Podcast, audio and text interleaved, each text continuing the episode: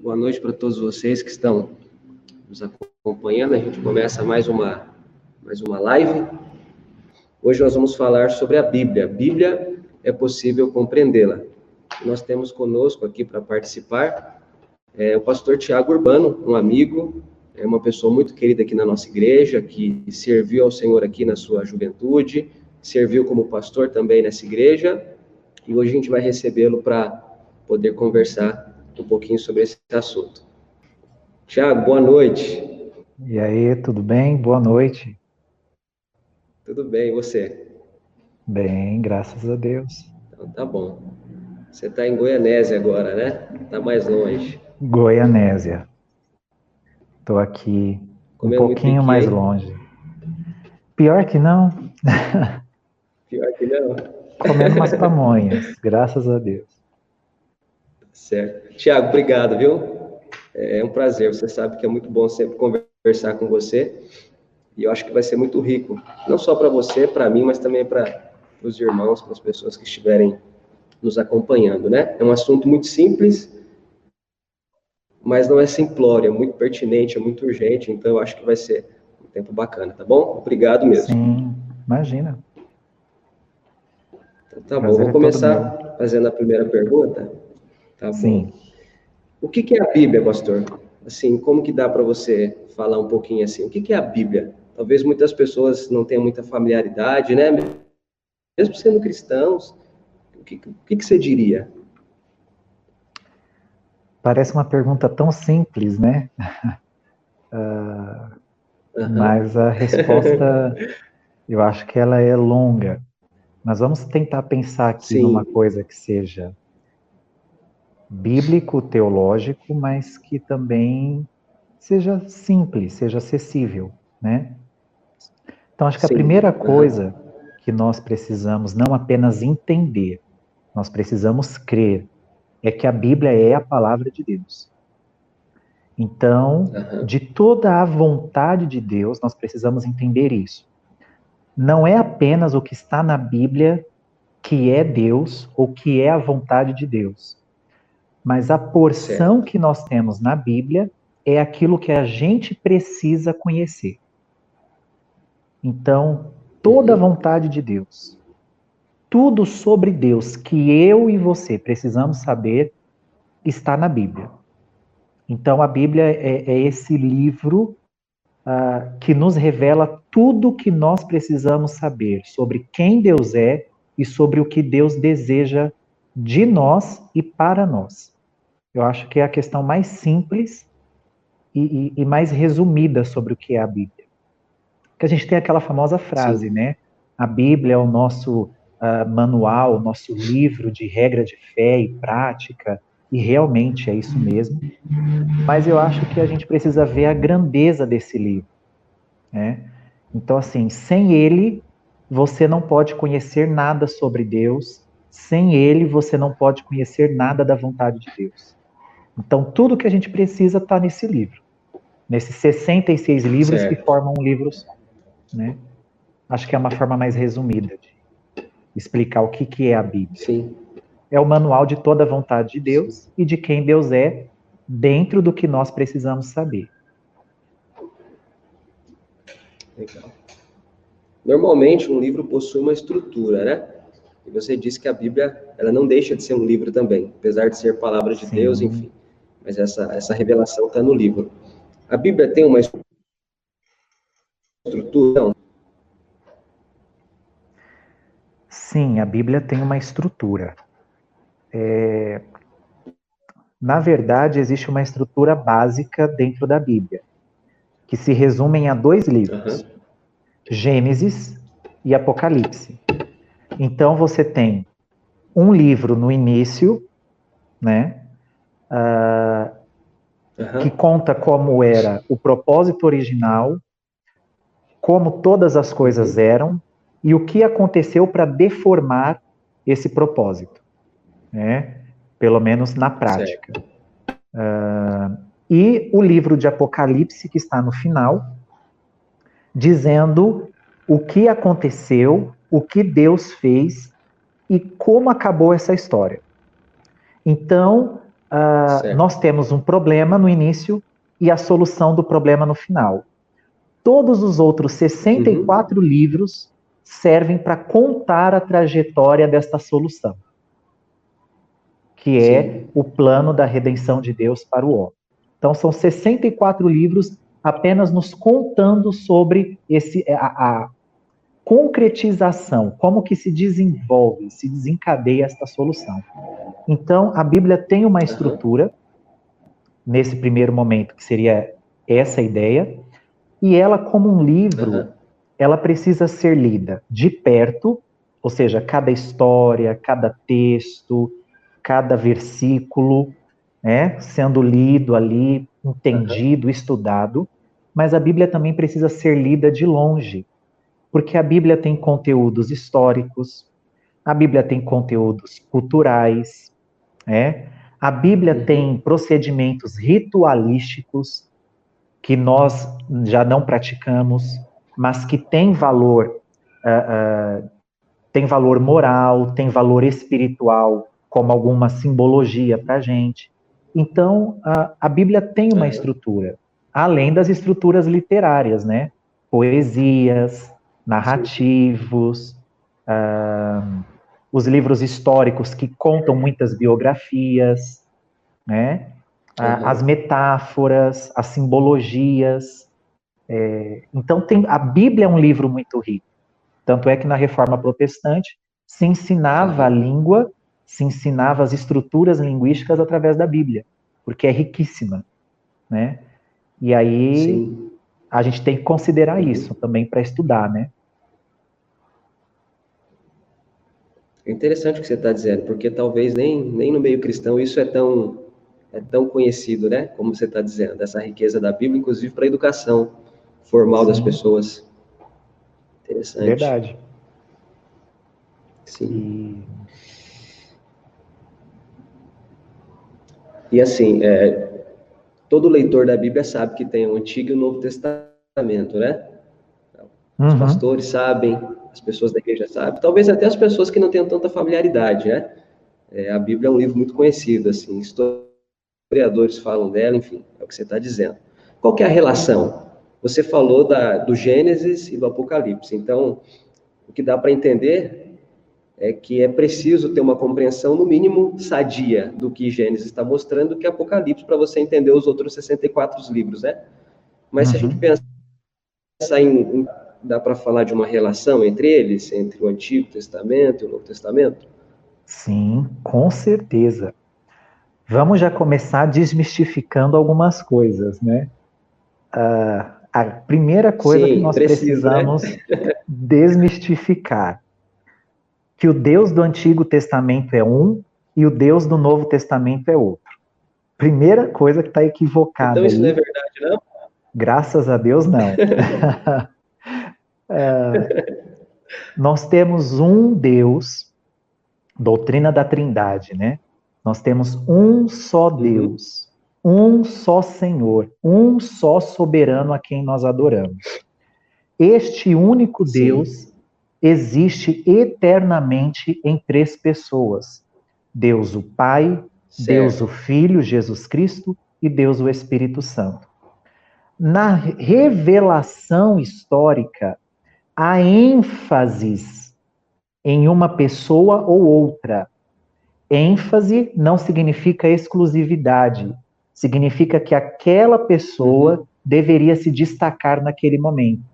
Por exemplo, no Antigo Testamento, há uma manifestação muito mais clara da pessoa do Pai do que do Filho e do Espírito Santo. Já no Novo Testamento, há uma Sim. ênfase maior na pessoa do Filho e na pessoa do Espírito Santo. Mas, por uhum. exemplo, uh, o mesmo Deus que é, é, era justo e, e, tinha uma ira justa e santa no Antigo Testamento, é o mesmo Deus que no Novo Testamento Sim. vai punir Ananias e Safira por terem mentido ao Espírito Santo quando mentiram ao apóstolo Pedro. É o mesmo Deus. Sim. Jesus já veio, uhum. o amor de Deus está revelado, mas mentir ao Espírito continua sendo um pecado que gerará a morte. Né? Então, assim, não mudou. Uhum. As sentenças Sim. da desobediência à lei continuam no Novo Testamento. Se você matar, continua sendo pecado. Uhum. Se você roubar, continua sendo Sim. pecado. Adultério continua sendo pecado. Então, acho que a primeira coisa é entender que o mesmo Deus do antigo é o mesmo Deus do novo. Segunda coisa para desmistificar, que está relacionado aí, é que no Antigo uhum. Testamento nós temos lei e no Novo Testamento nós temos graça. E aí Sim. acabou. Significa que não havia graça no Antigo e de que não havia é, que não há lei na Nova Aliança. Outro equívoco que a igreja alimentou Isso. durante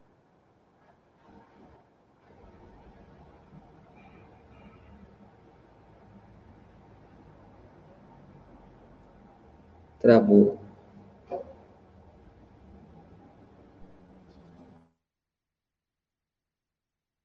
Tá me ouvindo? Voltou, voltou. Deu uma travadinha, mas voltou. Ah, tá. Tá me ouvindo agora? Agora tô, agora tá beleza. Então tá bom. Você falou do equívoco, né? Da, da, graça no novo e lei no antigo. Isso. Então, o que, que as pessoas compreendem? Que no Antigo Testamento as pessoas eram salvas ah, pelo sacrifício né? Sacrifício de animais. Mas Hebreus já vem nos falando que sempre o sacrifício de cordeiros, de bodes e de touros foi insuficiente para salvar o pecador. Uhum. Ah, não foi então por causa da obediência à lei. Tiago já vem nos dizer que se você tropeça em um mandamento, você tropeçou em toda a lei de Deus. Logo, ninguém pode obedecer toda a lei de Deus para ser salvo pela obediência à lei, uhum. né? Então, uhum. os rituais, as festas do Antigo Testamento, Hebreus também falará sobre isso, que elas eram apenas sombras daquilo que era perfeito. E o que que é perfeito? O Cordeiro de Deus que foi sacrificado, que é Jesus.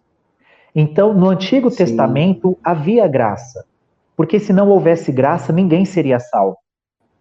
E no Novo Testamento há lei, porque a lei não é má, a lei é boa. Então, acho que desmistificar essas duas coisas é algo muito principal para a gente, importante. E aí, como que isso se relaciona, então? Uhum. De uma forma simples, o Antigo Testamento é a sombra da imagem perfeita que nós temos uhum. no Novo Testamento, que é Jesus. Então, por exemplo, você Sim. pega lá nós temos muitos crentes que celebram a Páscoa. Entenda, não é uhum. celebrar no sentido assim, vamos celebrar a ressurreição de Jesus. Não, tem muitos crentes que querem comer as ervas amargas, o cordeiro, o pão ázimo, que é celebrar a Páscoa mesmo, o ritual, né? Por quê? Porque Deus ordenou e a gente tem que celebrar a Páscoa. Não. Na noite em que Jesus foi traído, noite de Páscoa, ele tendo dado uhum. graças, partiu o pão, deu aos seus discípulos, eles comeram, depois ele partilha do cálice, dizendo é, é o sangue da nova aliança, e todos uhum. bebem, e ele institui a celebração da igreja, que é a ceia do Senhor. Então, a Páscoa do Antigo é a ceia do Novo. A circuncisão do Antigo Testamento agora é o batismo no Novo Testamento, que é a circuncisão do coração. Na festa das luzes que o judeu participava, e que a mulher tinha que acender a primeira vela, porque ela que apagou a luz do mundo, né, segundo o costume uhum. judaico, ah, uhum. na festa das luzes é que o Senhor Jesus vai dizer: Eu sou a luz do mundo. Então ele está dizendo Sim. que a festa só estava me anunciando. Agora vocês não precisam mais da festa. Eu cheguei, eu sou a luz. Na festa dos pães asmos, Jesus está dizendo: Eu sou o pão vivo que desceu do céu. Uhum. Então, tudo que nós temos no Antigo Testamento é uma sombra. É importante para a gente, tem valor para a gente, mas a revelação para a gente está no novo. Só que se eu não ler o Antigo Testamento, não observar as profecias, não ler o Pentateuco, né? Os cinco primeiros livros, ah, uhum. se eu não perceber a história do Antigo Testamento, eu não vou perceber a grandeza da revelação que há no Novo. Então, só ler o Novo Testamento também não adianta. Tem Sim. que ler o Antigo. É, tem que ler a Bíblia toda. Não tem o que fazer. Né? São 66. não tem para onde correr. Eles são, eles são interdependentes, né? Um precisa do outro, os testamentos, né? O que você está dizendo. E aí Cristo é essa, essa liga, né? Exato. Ele que dá. Tudo está apontando para ele. Sim. Sim, pode falar isso que você fala da, da lei ser exclusiva a um testamento, a graça ao outro, né? Essas, esses equívocos que você colocou, é, ainda é uma visão muito forte, né? E predomina, de certo modo, dependendo do, do vou usar a expressão esse segmento da igreja, né? Dependendo da denominação, uhum. enfim. Mas é como você disse, é um equívoco, né? Porque aí a gente perde a beleza da revelação. Sim, totalmente. Muito legal. Então, tá, eu ia te perguntar, qual é a mensagem central da Bíblia, né? Parece que é Cristo, é isso mesmo? Com certeza. É, eu não sei, você que está assistindo a gente aí nesse bate-papo, se você lê a Bíblia e a Bíblia não te encanta mais, tem alguma coisa muito errada. Porque, assim, você começa a ler a Bíblia, igual às vezes nós, como, como pastores, né? A, a, nós temos a nossa leitura uh, devocional Isso. e nós temos a nossa leitura de serviço, de, de, de, de ministério, de prestação ministerial, né? Que é quando nós vamos uhum. preparar então um sermão, nós prepararemos um estudo bíblico, né? Até o nosso uhum. aconselhamento ele tem que ter um respaldo bíblico, porque nós somos regidos pela palavra de Deus. Ah, Sim. Mas assim, quando a gente começa a meditar, seja de forma devocional, seja no exercício ministerial, quanto mais eu medito na Bíblia, mais me encanta, porque tudo fala sobre ele. Tudo fala sobre ele. É incrível como autores diferentes, de épocas diferentes, culturas diferentes, experiências de vida diferentes uhum. conseguem falar sobre a mesma pessoa com tamanha unidade, com tamanha perfeição, a, a, com, com tamanha devoção e temor. É admirável como isso é possível. Tem Sim. que ser um livro inspirado pelo Espírito de Jesus. Uhum. Não tem como não ser. Uhum. Porque a, nós que somos da mesma época, da mesma geração, ao conversarmos sobre um assunto, uhum. nós já temos divergências.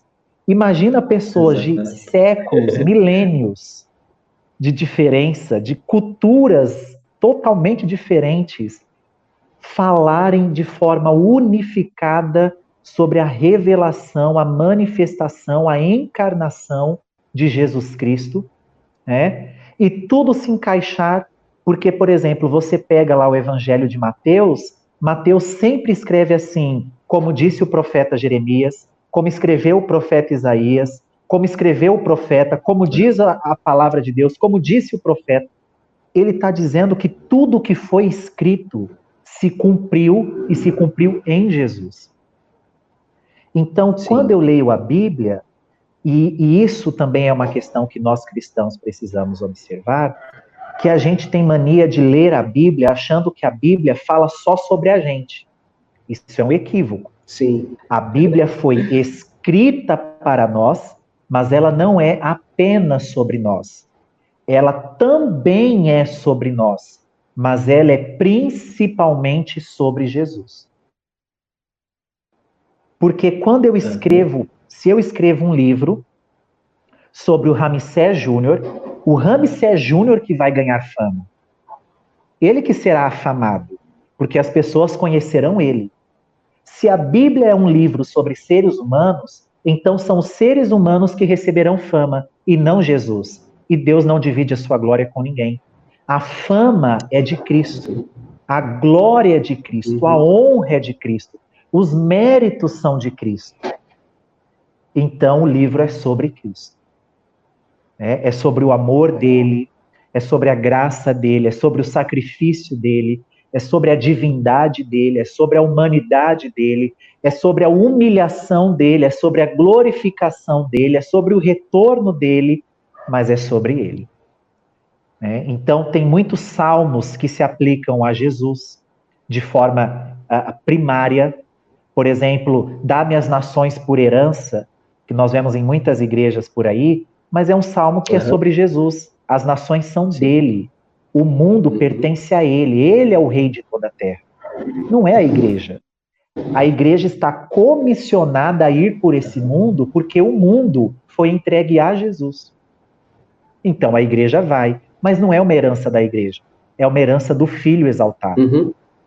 Né? Então a Sim. gente tem esses equívocos na, na, na, Bíblia. Por exemplo, ah, o ungido de Deus, né? Que a gente vive ouvindo por aí. Não toca no irmão porque ele é ungido. Uhum. Não toca na irmã fulana de tal porque é. ele é ungida. Mas quem que é ungido de Deus na Bíblia? Jesus. Ah, Tiago, mas Davi não tocou em Saul porque disse que ele era ungido de Deus. E era, porque todo rei de Israel tinha que ser ungido. E ele está prefigurando Jesus. Ele é um tipo, ele é uma sombra uhum. de Jesus. Porque Jesus é perfeitamente rei, perfeitamente sacerdote, perfeitamente profeta que eram os três ofícios que tinham unção. Por quê?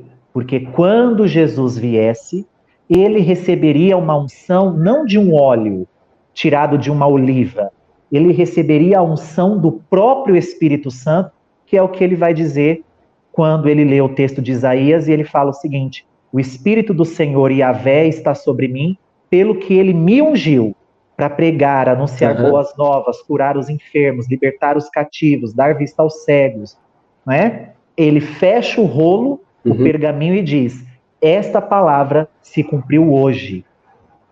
Nele, ele é ungido. Ele é o Cristo, ele é o Messias, uhum. que significa ungido. Então, uhum. o, o link de toda a Escritura é Jesus.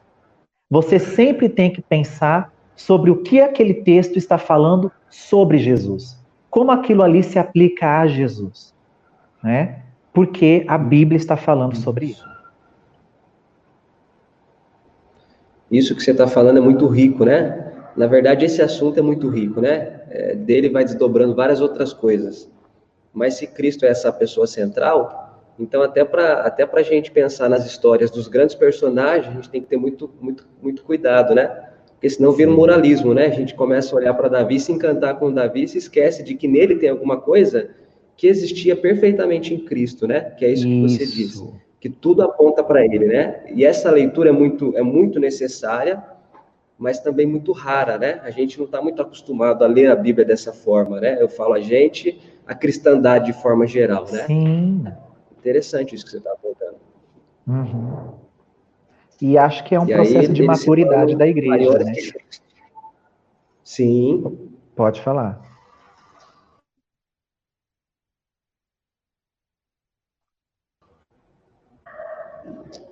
Voltou. Deu uma paradinha? Você tinha, ah, pode falar. alguma coisa? Acho que travou. Pode falar? Sim. É, bom, uma coisa legal que você comentou, Tiago, é que existem séculos que separaram esses, esses autores, né? E talvez é uhum. é legal você, você pode situar um pouquinho as pessoas que nos, nos acompanham, assim? Por exemplo, a gente sabe que Moisés é o, talvez é o primeiro, né? O primeiro autor. Isso. João é o último, né? Qual que é esse uhum. tempo aí, para as pessoas se localizarem, assim, no tempo? Que você disse que é um tempo muito distante. Sim, por quê? Uh, por exemplo, os apóstolos vão escrever a partir da encarnação do Senhor. Jesus não nasceu no ano zero, né? Como muita gente acha. Tipo assim, uhum. ano uhum. um, Jesus nasceu. Não, Jesus nasceu Sim. um pouco antes dessa contagem do depois de Cristo. Né? Ele tem que se revelar, ele tem que ser reconhecido como Cristo. Aí começa essa nova contagem no calendário a partir da fé cristã né, do cristianismo. Certo. Uhum. Ah, mas, por exemplo, vamos pegar aqui do Novo Testamento, do Antigo Testamento para o Novo Testamento. O último escritor do Antigo Testamento é o profeta Malaquias. Certo. É? E até as pessoas uhum. que, que tiverem Bíblias mais tradicionais, mais antigas, lembrarão ou verão na sua Bíblia que entre o Antigo e entre o Novo existem quatro páginas uhum. em branco. Estas páginas, Sim. quando eu era criança, eu, eu entendia que era para a gente rabiscar, né? Mas depois de estudar, eu fui entender para que, o que, que representavam as quatro páginas. Cada página uhum. em branco representa um século que o Senhor ficou em silêncio, que nós chamamos de período interbíblico, que foram quatro séculos, ou seja, 400 anos, que Deus não levantou nenhum profeta, que Deus não levantou ninguém com a sua palavra, com uma revelação, com espírito de profecia, para comunicar algo ao povo. Isso volta a acontecer com o último profeta, no modelo dos profetas do Antigo Testamento, que foi João Batista. Então, Isso. a mensagem de, de Malaquias para a mensagem de João Batista já tem quatro séculos de diferença. É muita Vamos coisa. colocar desses que dividem o antigo do novo já. Né? Os que, o, uhum. Onde se inicia o período interbíblico e onde se finda o período interbíblico. São quatro séculos de diferença. Certo. E as gerações, em 400 anos, já foram muitas. As uhum. questões culturais aí já passou o período dos macabeus, já teve processo no templo, já tem o reinado de Herodes, né? Já tem o templo de Herodes edificado. Muita coisa aconteceu no meio desse povo judeu. Até o sacerdócio está corrompido nesse período. Uhum. Né? Vamos pegar uhum. Mateus como, escrito, como evangelista que está escrevendo o Evangelho de Jesus segundo Mateus. A, a, quando ele vai escrever Marcos, Lucas, João, esses evangelistas estão há milênios, por exemplo, de Davi, Isso. do próprio Moisés, que está escrevendo o Pentateuco. Paulo, quando vai escrever e vai usar referências de Abraão, sobre quem Moisés escreveu. Há milênios de uhum. diferença aí. Né? Então, assim, uh, nesses processos há muita diferença. Porque o que Abraão havia recebido de revelação é uma porção. O que Malaquias recebeu de revelação já teve muitas outras coisas acrescentadas. Quando chega em João Batista, já tem mais coisa, porque João Batista já está anunciando a chegada do reino dos céus, que nenhum uhum. profeta anunciou. Então, cada uhum. vez está vindo mais coisa. E João Batista vai declarar quem é o Cordeiro de Deus o que nenhum outro profeta pôde fazer. Eles viram de longe uma sombra. João Batista está vendo pessoalmente.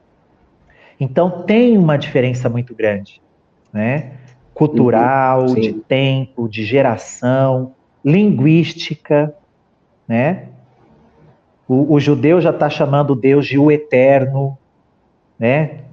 Ah, Abraão está chamando ele de El Shaddai, né? De, de ele está chamando de Yahvé e Melquisedeque está chamando de El Shaddai. Então, assim, Sim. tem muitas diferenças culturais nesses processos, né? A Sim. forma como funcionava o tabernáculo, a forma como funciona o templo. Então, assim, muita coisa aconteceu entre esses escritores, né? Os cenários políticos, religiosos, a, a própria questão social da época, o povo do Novo Testamento uhum. tem influência grega, tem influência romana. Alguns profetas Sim. têm influência babilônica, influência síria, medo-persa. Então, tudo isso influencia, choca. Até os exemplos, os títulos que são usados a Deus são diferentes. É? Sim. Então, é, é, é muito interessante ler a Bíblia nessa perspectiva. Porque você vê um Deus que se revela dentro do espaço do tempo, embora ele não esteja no tempo. Mas ele se Sim. revela dentro desse espaço, para que aquela Sim. geração, aquele povo, compreenda o que ele quer falar. Sim. E esses homens também, né? Interessante tudo isso. Você vai falando assim, eu vou, vou lembrando de várias coisas, quanta experiência diferente eles tiveram, né? Você tem Isaías, que está no meio da corte, no meio dos príncipes, Sim. dos reis. Você tem o Amós, né? Um homem do campo. No Novo Boiadeiro. Testamento você tem essa diferença, né? É Uhum. interessante, exato. Eu lembrei daquela parte de, de Pedro e Paulo quando se encontram, né? E o que parece é que foi muito rápido o contato que eles tiveram, né? Então, assim, as pessoas às vezes talvez pensem que todos os escritores humanos se conheciam, tomavam café junto, mas não é nada disso, Sim, né?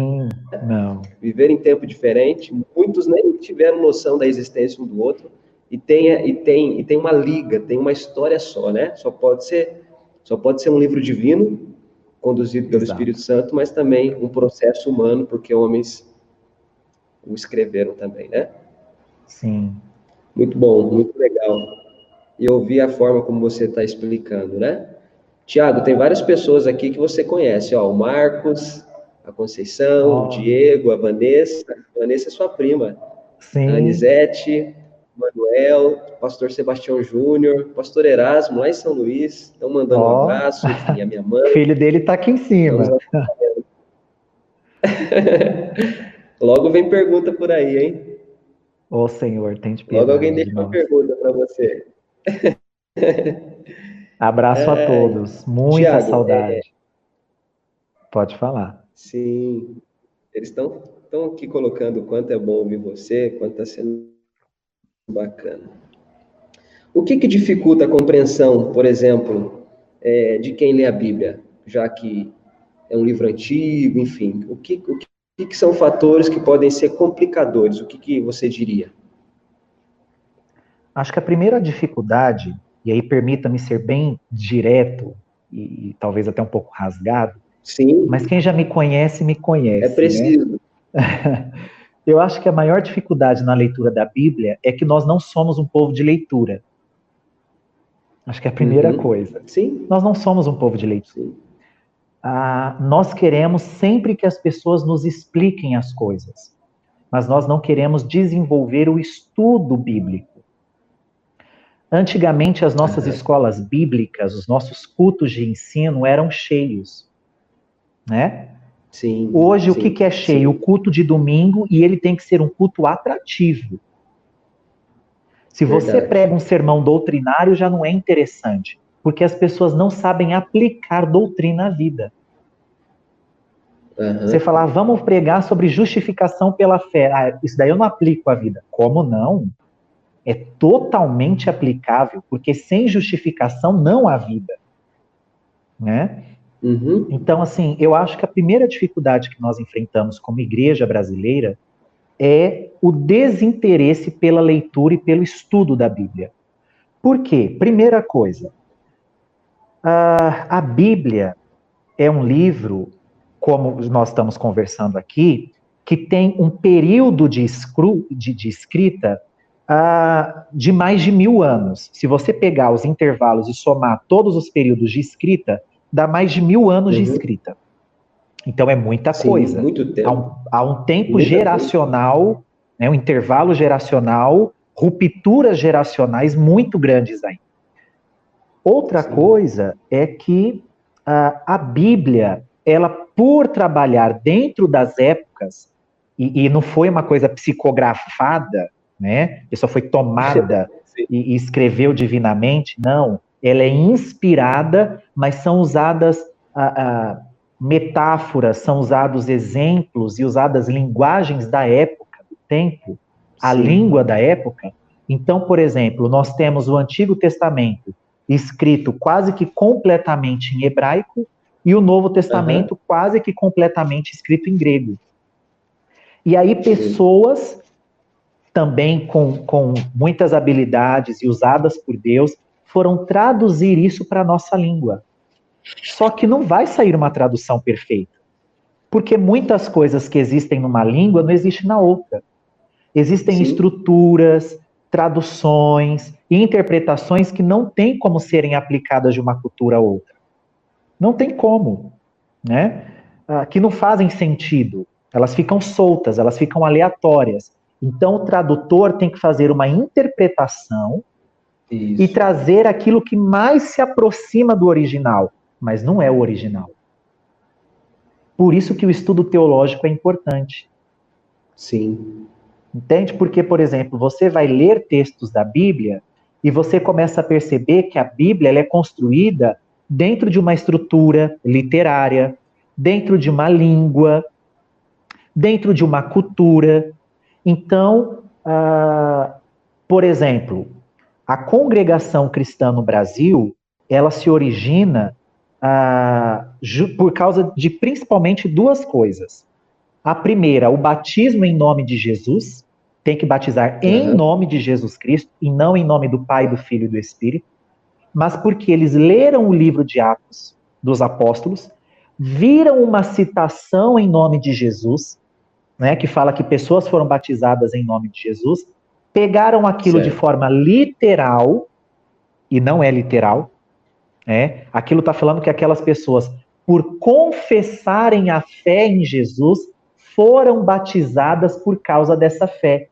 Não que necessariamente foram batizadas em nome de Jesus Cristo, mas foram batizadas por causa da fé nesse nome.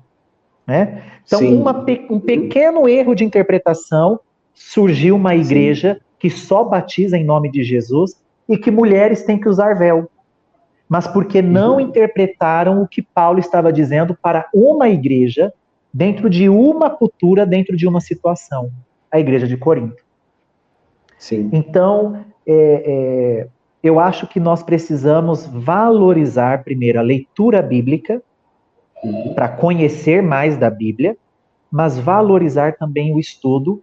E aí, o estudo significa que eu preciso ter boas fontes de pesquisa, bom material de pesquisa, Sim. né? Eu preciso ter Sim. gente de confiança que eu possa procurar para me ajudar a entender textos que eu tenho um pouco mais de dificuldade mas eu preciso desenvolver Sim. o estudo bíblico. Né? Sim. A Bíblia é difícil de entender? Lógico que é. Nós somos pastores, nos formamos em teologia, né? Você se formou no mesmo seminário que eu, estudamos quatro anos de teologia, é. estamos fazendo mestrado em teologia, lemos livros e livros, assistimos vídeos e vídeos, ouvimos áudios e áudios, e ainda tem texto da Bíblia que a gente para, coloca a mão na cabeça, como esses dias eu estava aqui, eu fiquei três dias estudando um versículo. E até agora uhum. eu estou encucado com esse versículo. Três dias Sim. sem parar estudando. Chegava a dar dor de cabeça. Então, tem texto que é mais difícil mesmo, porque há uma distância do escritor para o Tiago. Mas não é impossível, Sim. porque a gente se esquece de um detalhe. Quem inspirou a Bíblia foi o Espírito Santo. E quem nos foi dado para nos ajudar a entender a palavra é o mesmo Espírito Santo. Então nós não estamos Sim. sozinhos nessa procura pelo conhecimento bíblico. Quem nos ajuda Sim. a desvendar o que é para ser desvendado, para entender o que é para ser entendido, é o Espírito que inspirou e está conosco também para nos explicar. Então, às vezes, a gente também Sim. subestima o poder do Espírito, a eficácia do trabalho dele. E eu acho que isso daí é um erro. Ele é muito eficaz, ele é Sim. muito competente, ele dá conta do recado. Ele é quem maior conhece, melhor conhece o livro, né? Com certeza. Pai, antes da pregação, acho que além de outras, outros significados, tem esse também, né? como a gente precisa de entendimento para compreender, para proclamar, né? Por isso que se ora de um sermão, né? Não é uma oração ritual que tem que orar antes do sermão. Não, o sentido dela é, é esse. Ainda que a gente estudou, conheça, mas a gente precisa do Espírito para proclamar, para entender e as pessoas ao mesmo tempo, né? Sim. Muito bacana. Exatamente. E quando você fala que a gente, mesmo depois de, de ter estudado um pouco, tem muitas, muitas perguntas e não entende tudo, faz todo sentido, né? Porque o pecado atacou, afetou, atacou inclusive a nossa capacidade de compreensão, né? Então ninguém tem essa compreensão. 100%, né? As Exatamente. pessoas mais estudadas, elas têm perguntas, questões, até porque tem aquelas tensões que não estão resolvidas também, né? Deus Isso. revelou, mas não, não explicou, né? E algumas coisas a gente também tem que entender, né, irmãos? Existem mistérios. Muito bom. Mistério é uma Isso. coisa que não foi criada para ser desvendada. Eu ouço muito dos uhum. crentes, eu falo crentes como se eu não fosse um, né? Eu ouço muito dos irmãos. é, ah, quando eu chegar no céu, quando eu chegar ao céu, eu entenderei tudo. Deus vai me explicar tudo. Não. Isso é outra mentira que foi colocada na mente da igreja. Deus não tem que explicar tudo. Porque saber é tudo. Né? Exato. Entender tudo é uma característica de Deus. Eu jamais serei Deus. Logo, eu não posso uhum. saber tudo. Agora, Sim. quando eu vejo os mistérios, por exemplo, ler Apocalipse, que é um livro cheio de mistérios, uhum. ah, isso me gera admiração, reverência, porque eu estou diante de algo que eu não sei explicar, mas do qual eu não consigo tirar os olhos. Aquilo me chama atenção, aquilo me atrai de um jeito que eu me sinto atraído por aquilo, ainda que eu não saiba explicar aquilo. Por exemplo, como uhum. que explica a Trindade? Como que explica que Jesus tem duas naturezas? Eu não sei explicar isso. Eu sei que ele tem, eu creio e eu acho isso o máximo. Mas não me peça para explicar, porque eu não tenho como explicar. Eu nunca entenderei isso. Isso é divino. Isso é um mistério. É só para ser admirado. É só para tirar suspiros de honra do Tiago a Jesus. Então tem coisa que é para ser mistério mesmo. A gente vai chegar ao céu e vai continuar não entendendo porque é divino. E divino é uma coisa que nós nunca seremos. Nós somos criaturas. Ser glorificado não é ser divinizado. As pessoas estão confundindo isso. Se você não tinha entendido isso, o Tiago explicou agora, né? é legal isso. Tiago, a sua prima, a Vanessa, fez a seguinte pergunta. Ah, vigia, hein, Vanessa? Pastor Tiago, qual o livro da Bíblia mais difícil de se interpretar? Achei muito legal a pergunta ah, dela. Na sua visão, qual que é o mais difícil? Para mim, o mais difícil é Apocalipse mesmo. Porque Apocalipse, Sim. ele tem uma mistura de passado, passado, estou falando no tempo de João, ele que está recebendo a visão, né? Está falando, por exemplo, do passado, isso, isso. rebelião dos anjos, nascimento de Jesus, a mulher vestida do sol, né? O menino que regerá as nações com vara de ferro. Fala do momento presente, das perseguições, mas fala muito do futuro e com muita simbologia. É besta que sobe do mar, é besta uhum. que sobe da terra, é falso profeta, é anticristo, é dragão, é anjo que sobe, é anjo que desce, é selo que abre, é cavaleiro, é trombeta, é espada, é terça parte disso, é terça parte daquilo, é um quarto de não sei o que, é água em sangue, é flagelo vindo, é estrela caindo. Sangue da nova é aliança, meia, o negócio é meia, é desesperador. Exatamente. Então, assim, para mim, e é o livro que acho que mais gera divergência na igreja. A igreja vai subir antes, a igreja sobe durante a tribulação, sobe depois da tribulação, o milênio é literal, não é literal, sabe? É, são dúvidas e mais dúvidas, interpretações e mais interpretações. Agora mesmo a gente vai começar o estudo da nossa escola bíblica, o livro do Apocalipse. Estamos iniciando uma Sim. revista agora de estudo. Porque está em alta o assunto. Eu acho que é um assunto que gera muita dúvida nas pessoas e interesse ao mesmo tempo. É. E principalmente medo, porque o povo que mais tem medo do Apocalipse são os crentes. Uh, acabou de sair a novela da Record, e que eu acho que é uma coisa horrível, porque mais confunde a cabeça do povo, mais ensina coisa errada do que ajuda a entender o que é correto. Né? E menos o povo vai ler a Bíblia, então, né? Já que tem a novela. Exatamente, porque já sabe o que vai acontecer. E mal tá sabendo que tá sabendo de tudo que não vai acontecer. Porque aquilo é muito mais conteúdo televisivo do que conteúdo bíblico. Né? Não tem fidedigna, é, não é fidedigno a escritura, né? Não tem fidelidade. Sim. Então eu acho que o livro do Apocalipse é o mais difícil de se compreender. Por isso, talvez seja o livro menos lido pela igreja. E mais temido, que quando você vai pregar e falar, abra sua Bíblia em Apocalipse, você só começa a ouvir misericórdia. sangue de Jesus tem poder. Eita, ixi, Ai, é uma gemessão, como se todo mundo estivesse apanhando, e a gente só pediu para abrir a Bíblia no livro. Né? Uh, porque as pessoas temem muito, têm muito medo do Apocalipse. Né? Muito medo. Talvez porque nem entenda sobre a própria né? salvação. Né? Aí talvez venha esse medo. Sim? O que, que você falou? Sim, sim. E, e lembrando da sua resposta, se a gente precisa do Gênesis, do Apocalipse, essa dificuldade com o Apocalipse fala da dificuldade com todo o livro, né? Sim. Porque, é Porque como tudo acaba. conteúdo. Exato.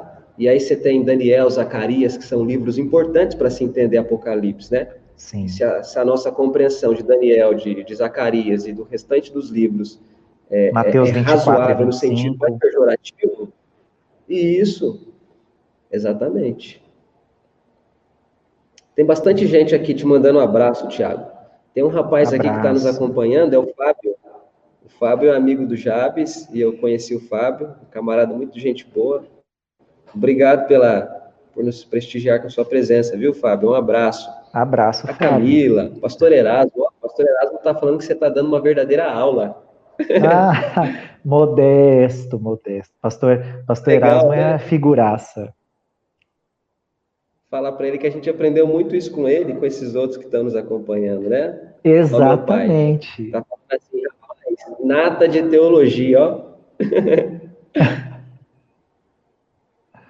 Aí, pastor Ramsés. É. Pastor, é, você falou de algumas coisas que são fatores complicadores para se ler, para se compreender a Bíblia, né? Você falou exemplo, hábito por leitura, né? Que é quase que uma coisa, eu não sei se é errado dizer, mas é o que me veio aqui à mente, é quase que cultural para nós, né? A leitura é muito uhum. pouco valorizada no Brasil. O brasileiro lê muito pouco, né? Sim. É o que você disse, assim, é, gosta de coisas prontas, tudo fast food, assim, né? Muito rápido. Isso. O que, que as pessoas podem fazer para compreender melhor? Primeiro é ler, né? Já está implícito na sua resposta, né? Isso precisa ler, precisa ter contato com esse livro, mas o que mais você diria que elas podem fazer para facilitar, para ajudar na compreensão? Eu acho que os processos piedosos são importantes. Primeiro a uhum. gente ora, não é? A gente Sim. pede ajuda àquele que inspirou, que é o Espírito de Jesus. E vamos ler. Conforme você vai lendo, Outra coisa que eu acho importante é como as pessoas lerão. Sim. Então, por exemplo, tem programas de leitura que misturam livros. Eu não acho isso legal. Uhum. Por quê? Porque a gente está fazendo uma leitura para compreensão. Então, se é para compreensão, é melhor você primeiro entender cada livro dentro do seu contexto. Entende? Lembra que eu falei ler de perto? Então, eu leio um uhum. livro e entendi o que, que aquele livro está falando. Aí eu vou ler depois de longe. O que, é leitura de longe?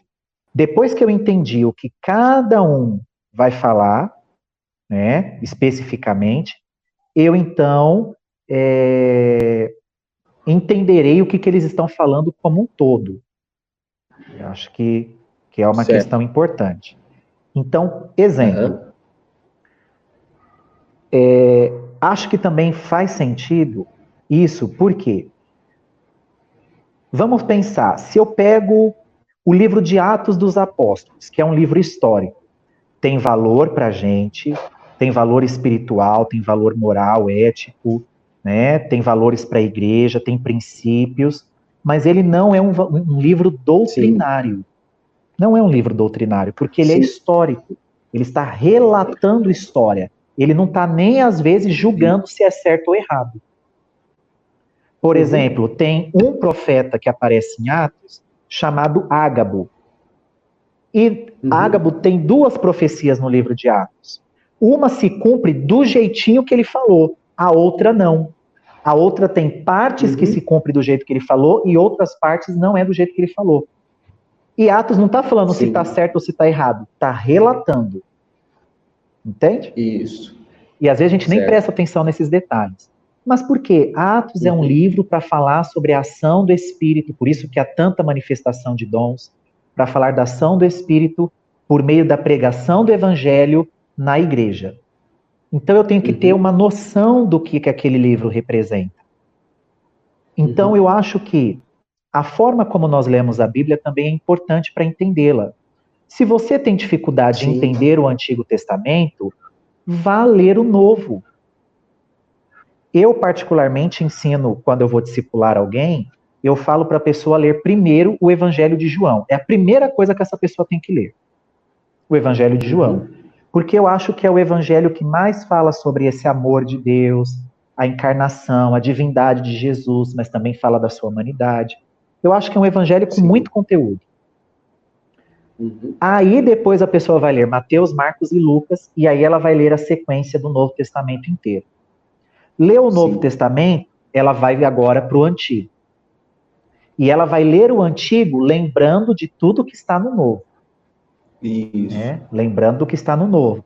Lembrando que aquele sacrifício, o Novo já está explicando. Né? Que aquele profeta, o novo já está explicando. Aquele rei, o novo está explicando. Então, acho que facilita a compreensão. E a gente Sim. também tem que investir em material. Né? Uhum. Né? Quando você vai para uma faculdade, você não tem que investir em livros. Sim. Você não tem que procurar vídeos que te ajudem a entender conteúdos para uma prova, para um trabalho, uma palestra, né, um seminário. Uhum. Da mesma forma, a gente precisa investir na vida cristã. Então, assim, por exemplo, os comentários bíblicos do pastor Hernandes Dias Lopes. Sim. É um comentário que você não precisa ser um seminarista, um teólogo para entender. É uma linguagem super acessível, com aplicações muito práticas, porque ele está escrevendo de um jeito bem pastoral, que é para rebanho, para o povo mesmo, para a igreja ler, para o povo entender. Sim. Né? É bem pastoral mesmo. Por que não comprar uma coleção de livros dessa? E comprando pouco a pouco. Isso. E você vai montando a sua coleção. Porque Exato. na hora que você não entender um texto, você tem uma pessoa cristã, com uma boa teologia, com fidelidade bíblica, numa linguagem que você entende, para te ajudar a entender aquele conteúdo. Então eu acho que às vezes a gente não investe. A gente compra livros de coach, nós compramos livros de autoajuda, né? Compramos livros Sim. aí que às vezes nem valeria a pena ter gastado dinheiro, por exemplo, livros de Benny Hinn, Rebecca Brown, né? Essas coisas de batalha Sim. espiritual que é mais enganação do que verdade e a gente não investe.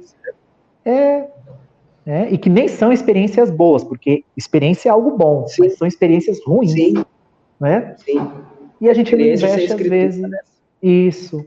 Não investe nesses livros nesses materiais, por exemplo, um livro de introdução do Novo Testamento, um livro de introdução do Antigo Testamento, que vai entender por que, que o profeta fala tanto sobre isso, por que, que aquele evangelista usa tanto aquela linguagem, por que, que se usa aqueles exemplos nesse livro e não usa naquele. Quanto mais a gente entender do tempo, da época, que a gente chama de pano de fundo, né? Uhum. Mais a gente entende a aplicação da palavra de Deus para a nossa vida. Sim. Porque Deus está falando para pessoas. Se eu entender o que, que aquelas pessoas estavam vivendo, eu entendo a profundidade da mensagem. Uhum. E às vezes a gente quer entender a revelação sem entender os ouvintes. Entender os ouvintes me ajuda a entender a revelação, porque aquela revelação é para aqueles ouvintes. Né? Exatamente. Muito bom. Você, você respondeu uma pergunta que a Camila tinha feito. Ela tinha hum. perguntado. É, quer ver? Deixa aqui, ó. Gostaria que vocês falassem sobre a maneira que vocês acham mais fácil de estudar a Bíblia. Ordem ah, cronológica, ah, livro primeiro NT. Você respondeu essa pergunta, né? Que bom. Bom, bastante gente. Eu, eu, encontrei aqui o, o Paulo, Paulo Duarte Júnior, seu amigão, né? Ah, Didi. recentemente, tenho uma amizade boa com ele. Eu conversei com ele poucos dias atrás. É, boa demais. Meu aqui, a Igreja da Barra, meu sogro, Isaac, que foi, é seu amigo, né? Vocês trabalharam Nicolas. Juntos, você quando lecionou no seminário. Aí, Didi, Nicolas, esse pessoal é alta nata da teologia, aí sim. É, mas tem os caras da pesada aqui, ó, o, o pastor é. Hélio, o Erasmo, o Isaac, o Paulo, tem uns, tem bastante gente. Tem mais, tem mais algumas perguntas que foram feitas aqui. Deixa eu, deixa eu ler com você. Uhum. O Marcos fez uma pergunta, o. Alex também fez. O Alex pergunta assim, pastores, qual versão, qual tradução é mais fiel ao original e qual é de mais fácil compreensão? Uhum. Sempre fazem essa pergunta uh, e eu acho ela muito importante. Sim, mas é, mas é mesmo, né? É muito pessoal, mas é isso mesmo, é importante. É, por que, que ela é importante? Porque a tradução vai nos ajudar com essa questão de fidelidade quanto ao estudo. Isso. Então, eu acho interessante ter uma Bíblia para estudo, e aí eu recomendo a Bíblia na tradução ARA, que qual é a ARA? Almeida, Revista e Atualizada. Sim. Que ela não é aquela linguagem tão antiga, mas é uma linguagem um pouco mais próxima do original. Né?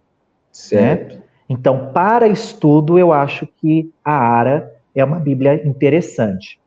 Para uhum. leitura, a leitura, que eu acho que é essa mais familiarização dos conteúdos, uhum. nós temos algumas. Por exemplo, a NVI, que é a nova versão internacional.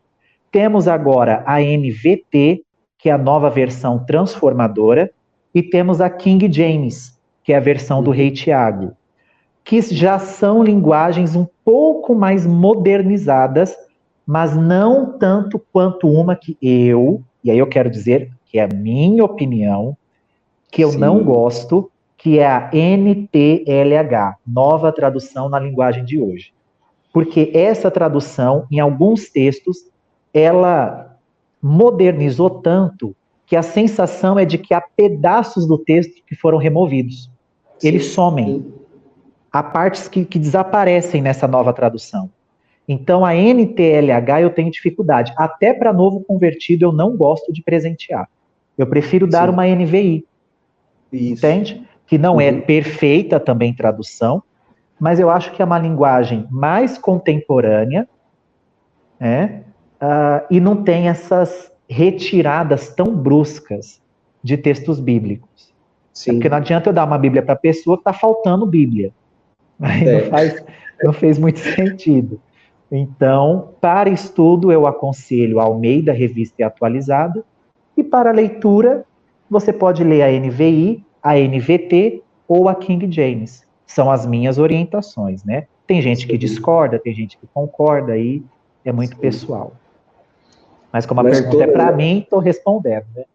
Isso, isso. E são, são versões muito bem aceitas no meio acadêmico, né? Sim estudiosos que, que conhecem grego, hebraico, eles falam da confiabilidade dessas traduções que você está apontando, Sim. né?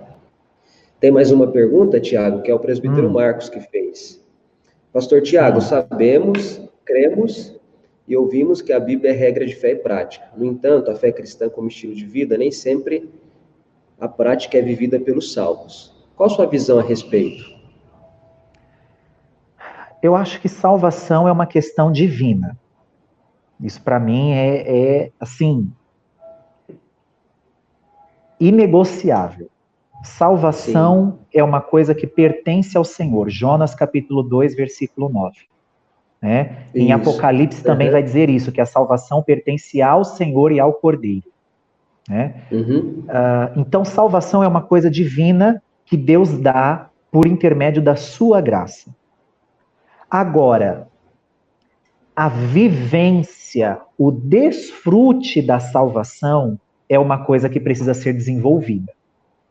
Uhum. Então, você pode ser salvo, eu posso ser salvo, mas nós podemos ter um desfrute diferente da salvação que nós recebemos. Você pode Sim. estar desfrutando mais do que eu. Sim. Por quê? A sua salvação não depende de você orar ou não orar. Quem te salva é o Senhor. Ele não salva você porque você ora ou deixa de orar. Mas se você é salvo e você vive uma vida de oração, você desfrutará muito mais da sua salvação em Deus. Sim. Se você é salvo, eu tenho certeza que você lerá a Bíblia.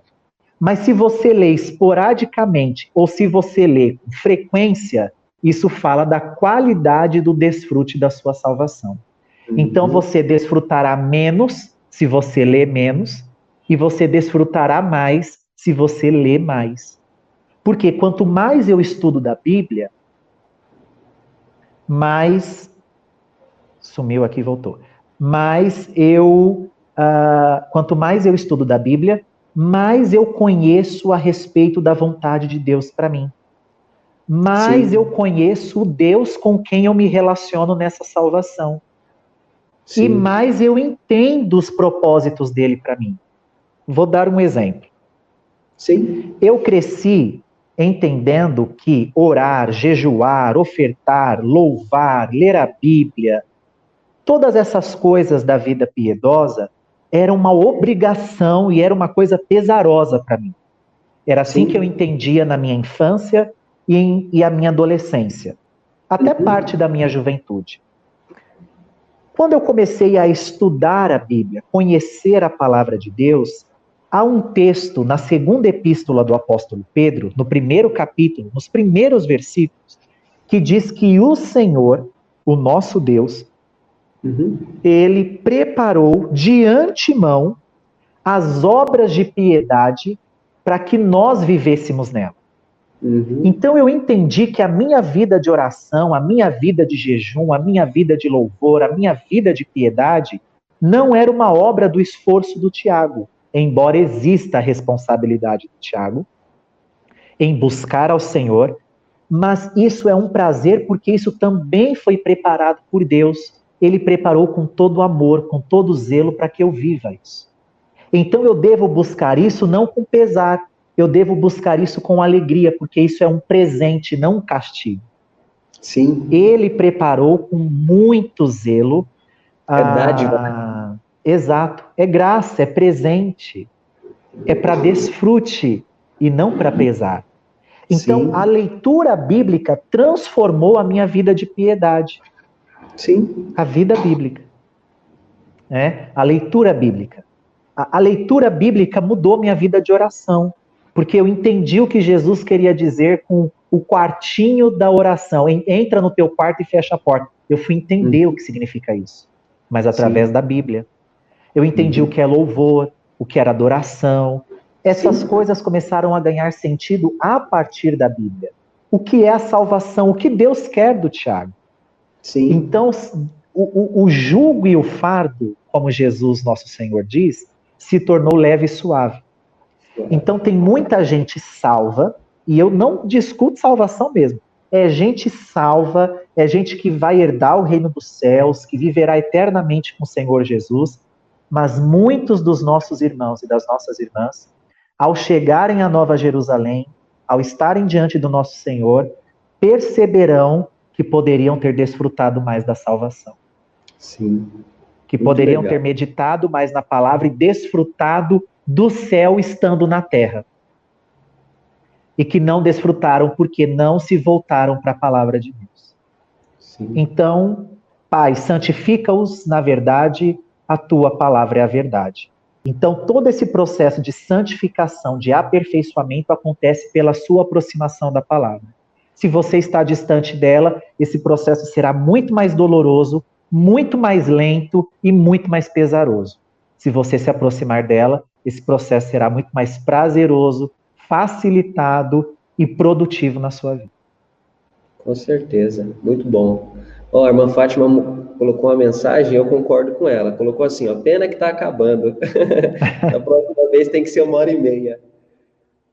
Tiago, Falaram gente... 60 minutos. É, vou ter que mudar o nome. A gente está caminhando para o final. E eu queria fazer duas perguntas para você, que na verdade os irmãos que nos acompanham fizeram. Sim. E depois eu queria que você deixasse uma palavra final para todos nós que estamos te ouvindo, tá bom? A primeira pergunta é essa daqui, é do Daniel. Daniel, esposo da Camila, presbítero aqui em nossa comunidade, você os conhece bem. Algumas Sim. pessoas invalidam o relato bíblico afirmando que não há comprovação científica. Existe hum. alguma passagem, um relato bíblico que já foi comprovado, aceito pela ciência? Muitas, muitas, porque Deus é perfeito. Não todas serão, porque Deus não quer provar tudo a todos. Né? Acho que é o primeiro ponto aí. Deus não quer provar tudo a todos. É, exatamente. É. Mas, por exemplo, até aconselho que assistam um cientista da NASA, tá? Da NASA, mas que é cristão, chamado Adalto Lourenço. Sim. O Adalto Lourenço é um cientista cristão que crê no criacionismo e, e ele uhum. fala sobre diversos assuntos como cientista, mas cientista que tem uma fé em Jesus Cristo. Mas hoje há muitas comprovações científicas. A, a, história do Mar Vermelho é comprovada cientificamente. Né? É, as muralhas de Jericó, já há comprovação científica de que o que derrubou as muralhas de Jericó foram sons Uhum. É. A, a, destruição de Sodoma e Gomorra, a existência da cidade Sim. de Jericó, é, uhum. escritos de outros povos que comprovam relatos bíblicos. Então, eles poderiam falar, como muitas vezes foi falado, que as experiências eram, eram faladas apenas por aquele povo, guardadas pelo povo judeu, mas a outros povos das épocas correspondentes que escrevem relatos sobre aquele, aquela situação, como, por exemplo, o dilúvio. O dilúvio já é comprovado cientificamente. E historicamente, por relatos de outros povos, não só do Sim. povo judeu. Então, hoje, por exemplo, há muito esse processo de escavação, é, uhum. esse processo de, pro, de busca histórico-científica para comprovar, para atestar a, a historicidade bíblica. Porque a Bíblia é um livro histórico também. Então, muita coisa na história da humanidade se sabe a partir da Bíblia. Embora nós lemos com uma visão espiritual, né, divina do negócio, mas há um conteúdo histórico. Quantos milênios de história não está registrado nesses livros? Verdade. Quantos reis que existiram em nações poderosas na história do mundo que estão registrados nas escrituras. Né? Uhum. Né? Então, ele é um livro histórico também. Para nós, não apenas histórico, mas ele também é um livro histórico. Legal. E a nossa última, né? A última pergunta. Nosso tempo está okay. tá seguindo. Foi o presbítero, acho que é o Jonas que fez, presbítero Jonas. Ele fez uma pergunta. Quer ver? É, Diante da pergunta do presbítero Marcos, um salvo pode viver de forma contrária à palavra? Se acontecer, se deve pelo pecado? Depende do que eu entendo contrário à palavra. Se contrário está dizendo de pessoas que em alguns momentos vão ter fragilidades, deslizes, e isso é algo contrário à palavra, sim, no salvo tem esses momentos. Nós uhum. somos testemunhas disso. Né? Vala-me nosso Senhor, como a gente tem momentos de fraqueza. Ah, mas se contrário aí está dizendo de alguém que vive vivência, uhum. rotina, né? A vivência contrária à palavra de Deus, na contramão à palavra de Deus, aí não. Como eu disse, o salvo muitas vezes pode até ter uma vivência não tão próxima da palavra. E isso por um tempo, porque eu acredito realmente que o Espírito atrairá essa pessoa à palavra de Deus, de um jeito ou de uhum. outro. E normalmente esse Sim. de um jeito ou de outro é pelo sofrimento, porque é a linguagem que a gente entende. Né? É a língua Verdade. que a gente mais responde. Ah, mas não tem como o Tiago viver totalmente contrário à palavra de Deus. Se eu viver dessa forma, isso já atesta que a salvação não me alcançou. Sim. Né? Porque a salvação, ela me convida a uma relação com Deus e essa relação só é possível por meio do que eu conheço através da palavra. Uhum. Né? Então, é, até os cristãos perseguidos que não têm acesso às escrituras como nós, eles amam a palavra de Deus e o pouco que eles receberam se torna a base de toda a vida deles. Sim. Então, como que eu posso viver? Ah, o justo vive pela fé. E a fé não vem por ouvir a palavra de Deus? Uhum. Então, como que eu posso viver como salvo se eu não tenho a fé para viver como salvo? Se eu não tenho essa fé, é porque essa fé não está sendo gerada pela própria palavra. Está me faltando porções da palavra para nutrir a fé na minha vida. A fé é alimento, a, desculpa, a palavra é alimento para nutrir a fé, que é uma necessidade na minha vida. Né? Então, uma vez que Deus deu a fé para a gente crer, agora precisa nutrir essa fé para permanecer. E isso é por meio da palavra de Deus. Né? Então, não. Acho que na forma como o Jonas está perguntando, eu acho que o que ele está dizendo é de forma contrária, totalmente contrária, oposta, né, em oposição, em resistência à palavra de Deus. Não. Não tem como um salvo viver em oposição à palavra de Deus. Né? Uhum. Então, eu acho que o maior termômetro da fé cristã não são as nossas experiências. Né? Eu acho que o maior termômetro da fé cristã é a forma como eu estou me relacionando com a palavra de Deus. Eu acho que isso é um grande termômetro para a gente. Muito legal. Sobre tudo isso que a gente conversou, eu sei que o assunto é muito rico. Uma palavra bem pessoal que você pode deixar para nós, para mim, que sirva a você, inclusive, que já serve, né? não só que, que vai servir, mas que já está servindo, mas também para esses irmãos todos, esses homens, mulheres que nos acompanham. Irmãos e irmãs, eu acredito, acredito piamente que o nosso Senhor está retornando. Eu acredito de verdade que o nosso Senhor está chegando.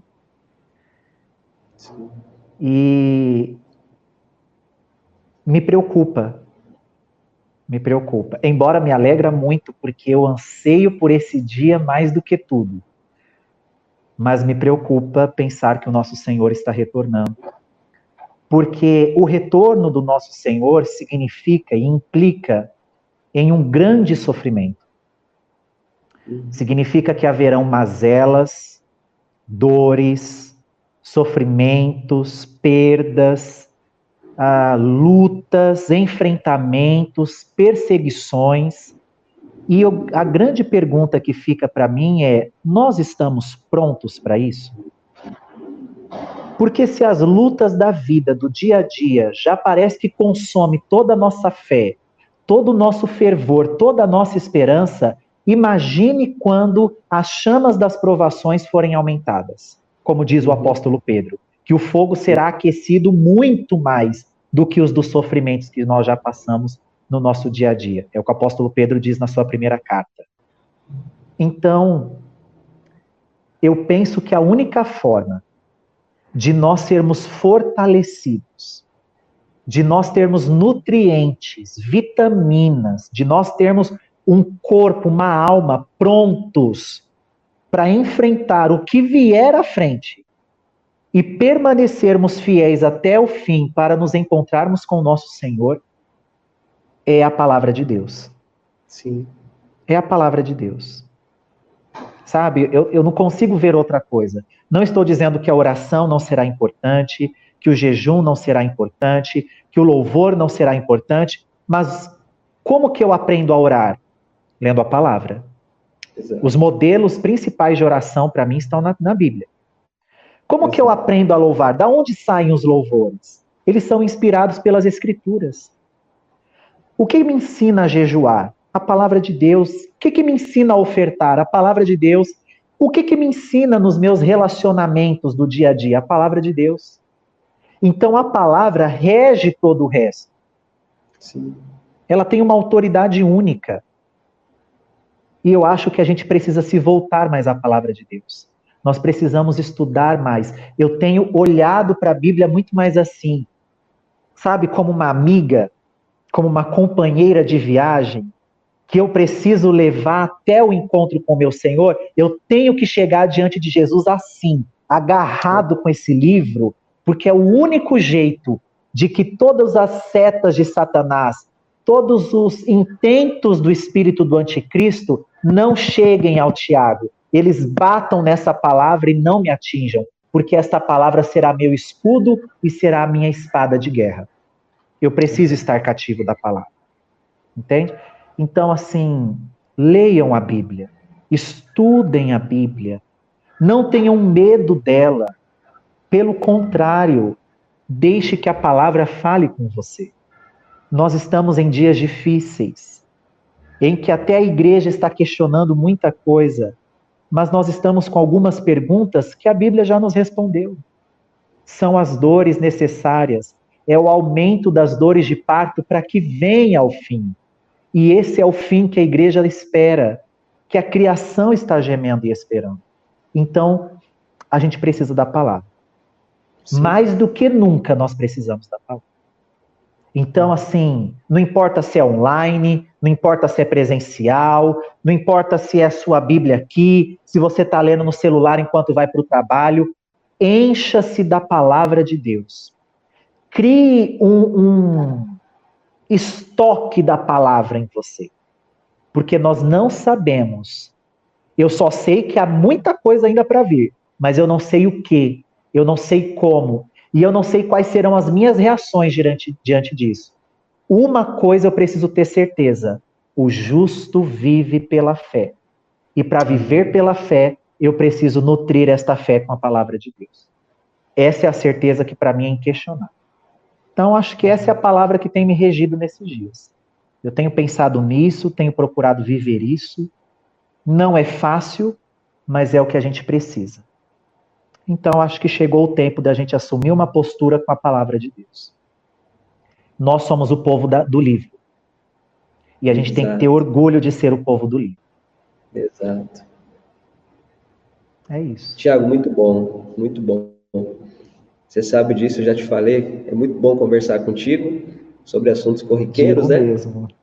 Tirar sarro um do outro, brincar, enfim. Mas muito bom conversar sobre a palavra, sobre a fé. Para mim foi, foi muito bom, sabe? Foi um prazer ouvir você.